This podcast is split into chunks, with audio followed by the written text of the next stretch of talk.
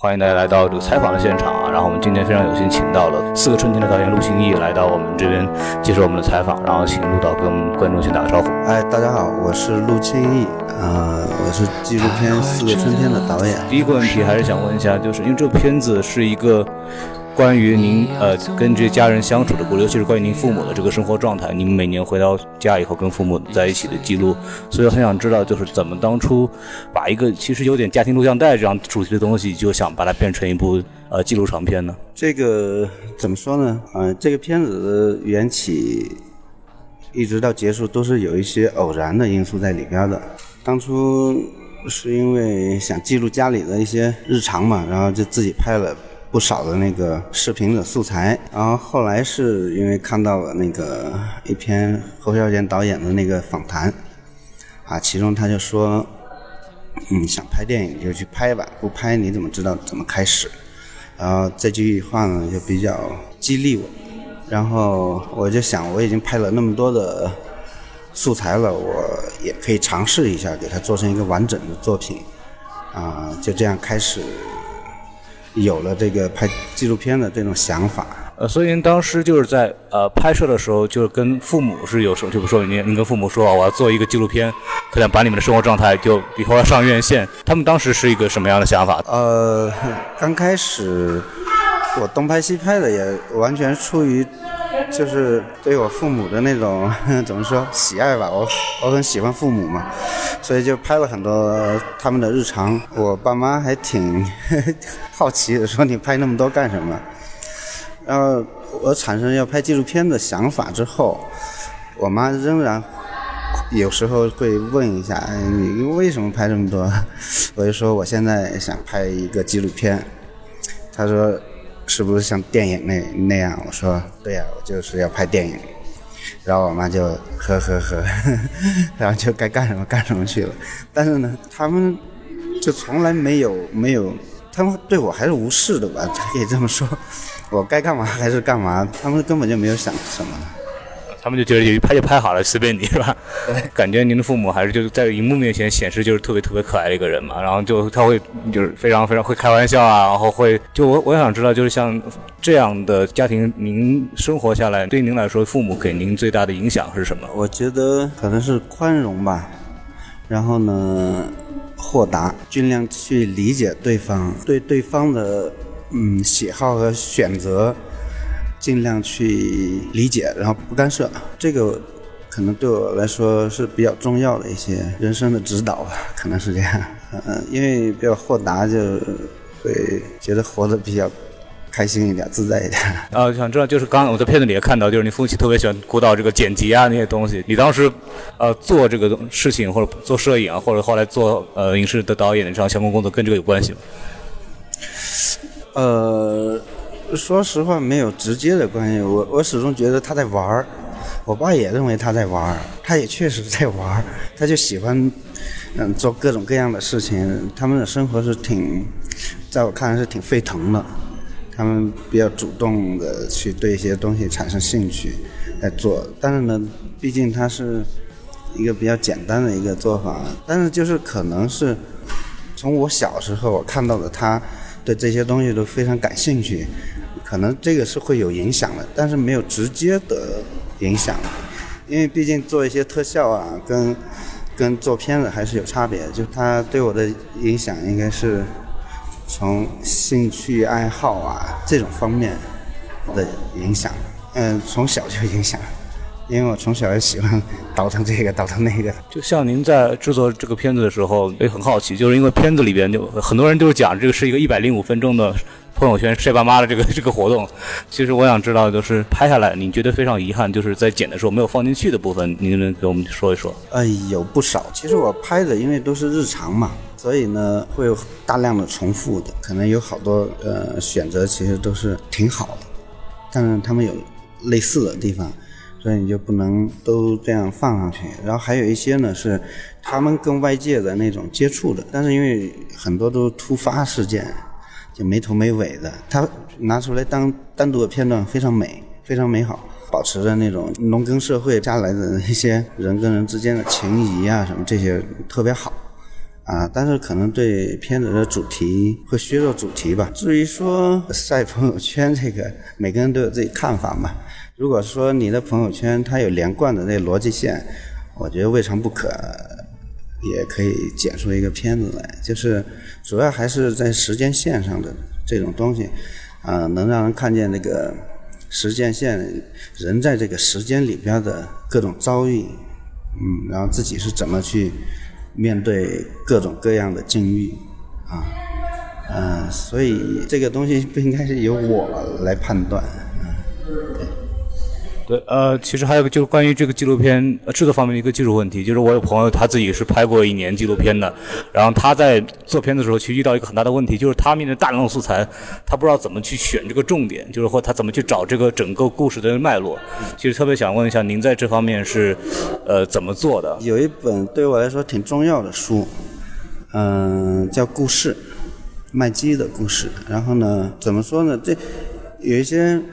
专业搞电影的嘛，我看到他们留言说，也只是一些，嗯，比较初期的那种普及的那种剧本写作的一种技巧，但是对我 零基础的我来说，非常非常重要。我从这里里边就获取了一个最重要的意识，就是，嗯，每个故事它都需要有它的构架。这些构架有可以由各种各样的这种方式来组成，啊，故事性的，或者说啊时间啊什么这些都可以。通常来说，一个片子里面它都有各种符号嘛，这种符号有可能是人的行为，有可能是一些物体啊，有可能是季节的变化什么这些东西啊，可以从这些方面去找一找它的这个轴线是哪一个方向的轴线它。比较完整一点，这样的话更容易去甄别这个素材，然后方便取舍吧。对你来说，这部片子可能更多关于就是就在这四年里边，您父母的一个家庭的变化，可以这么说吗？其实我后来是一个更冷静的一个角度去观察一个。普通的家庭，所以这个片子它有一点可能我也没有找找到相同的样，就是我找过很多纪录片，但是没有相同的样本，是因为我是一个这个我要记录生活的参与者，所以那种即便是我去观察也好，我还是我的情绪，包括我的一些。情感的东西还是会那么冷静，就我必须是在这个里边的。到后期的时候，我我觉得这不只是晒我父母他们的生活，然后这些，而是说每个人的家庭，它都是一个家庭的样本。然后呢，我的家，我的父母，他们又是其中一种，就千千万万的这种样本中的一种。啊，我把它记录下来之后，我觉得。怎么说呢？我到后期不认为是仅仅是为了拍我父母，而是拍每个人都会面对的一些困境，是以我的家庭为一个观察对象，然后去看一下人怎么去面对这些的时候，各种变故啊什么的时候会有什么样的反应啊？就每一个样本它有不同的反应，然后正正好我的家庭是这样的反应。如此而已。当然，就是最初的初衷肯定是想把这片子，主要想献给我父母啊，因为从来觉得也没为他们做过什么事情。然后呢，也比较，我也比较留恋家庭生活，所以这些东西我本身就比较，嗯，怎么说，比较痴迷这些东西吧，喜欢记录这些东西。那刚刚您说到这个。关于家庭的这方面，最近几年，我不知道你有没有关注影视行业，好像特别是奥斯卡这边多了很多关于家庭这种冲突啊，和一些特别是年轻人之间、上一辈之间一些冲突。比方说像《伯德小姐》啊这样的类似于的片子很多，包括我们今年 First 里边的《柔情史》，其实也是关于母女之间的这么一个关系。其实我也很想知道，就您对现在这种两代人冲突题材越来越多的那种电影，您是怎么看的？呃，我觉得每一种社会形态都值得去。记录吧，描绘出来，不管用什么方式，这些都没有没有任何问题。只是说我可能更愿意选择我喜欢的题材去看，我也没有太多想这些东西，因为任何的这种文艺，它每隔一段时间总是有一段一种风潮，因为是大家看到了一些问题啊，啊，或者是啊看到一些现象的时候，他会去反思，嗯，因为社会它是动荡的嘛，是那种变化的，所以。它必然会对那个文艺作品会产生影响，这个东西是自然而然的，我觉得。那您说到这个家庭关系里面，还有一个点，就是之前我们也在映后听说，这个就是您因为被父母催婚这个事儿啊，闹得还挺挺大的，也很好玩的，就很好一个点。其实就问到这儿，也很想知道，因为我们这一代人，像九零后，其实现在也慢慢。面临到这个问题啊，就是父母就说啊，这么大了，都快三十岁了，怎么还不找女朋友？乱七八糟这种事情，您对这种新新型家庭下面这种新矛盾，你是怎么看这个事情的？啊，如果处理好一点，嘻嘻哈哈的，可能大家都嘻嘻哈哈的，这事情就互相能。理解了吧？啊，我妈妈她的催婚方式很少，但她有时候时不时会想起来，她提提醒你一下。就这么几次都被你抓进去了。怎么说？她只是在几乎没有直接就想到说啊，你该结婚什么？他是触景生情的。比如说，他 为我未来的孩子做鞋这个事情，我觉得他已经做好了。他是担心自己之后手不方便。呃，就我结婚之后有孩子之后，他不能给我做鞋，所以他提前去做。我能我能理解他的行为，所以他在给我展示他的鞋的时候，他自然就想到这个。但他的方式非常轻柔。他那个当时为什么呢？他是因为他给我的表妹的孩子，未出生的孩子做了两双鞋，才想起来。你看。我找给你看吧，我已经给你做好了，是这样的。反正我妈的方式都比较可爱，嗯，非常巧妙的给你施加压力啊。啊，那其实就问到这关于 First，就是像这部片子是怎么从一开始可能就是自己一个想法，然后慢慢的变成就是怎么走到 First 这样一个平台上来做？因为都是我一个人完成的嘛，所以我也自己去报过一些电影节。但是可能没有太想，就试试看的那种态度而已。然后后来是比比较是在那个第二场放映的时候，赵寻他们看了看了之后呢，他们是比较资深的电影人嘛。看了之后，开始他们俩只是嗯想独立给我出钱来做这个片子，给他做得更好。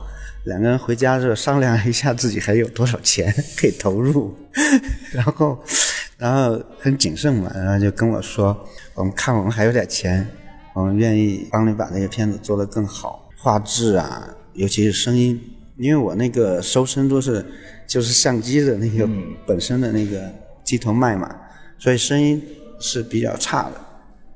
这个后来做声音做了三个多月，在做这个片子的同时呢。”他们就看了很多遍，有一天就跟我说，赵群就跟我说，啊，我越看那片子越喜欢，呃，看的次数越多越喜欢，我希望能给他推向大众，但至于是什么方式，之后再再考虑，商量之后看自己有多大能力，啊，然后呢就帮我投了一些电影节啊什么的，因为他们对流程很熟悉，所以呢可能。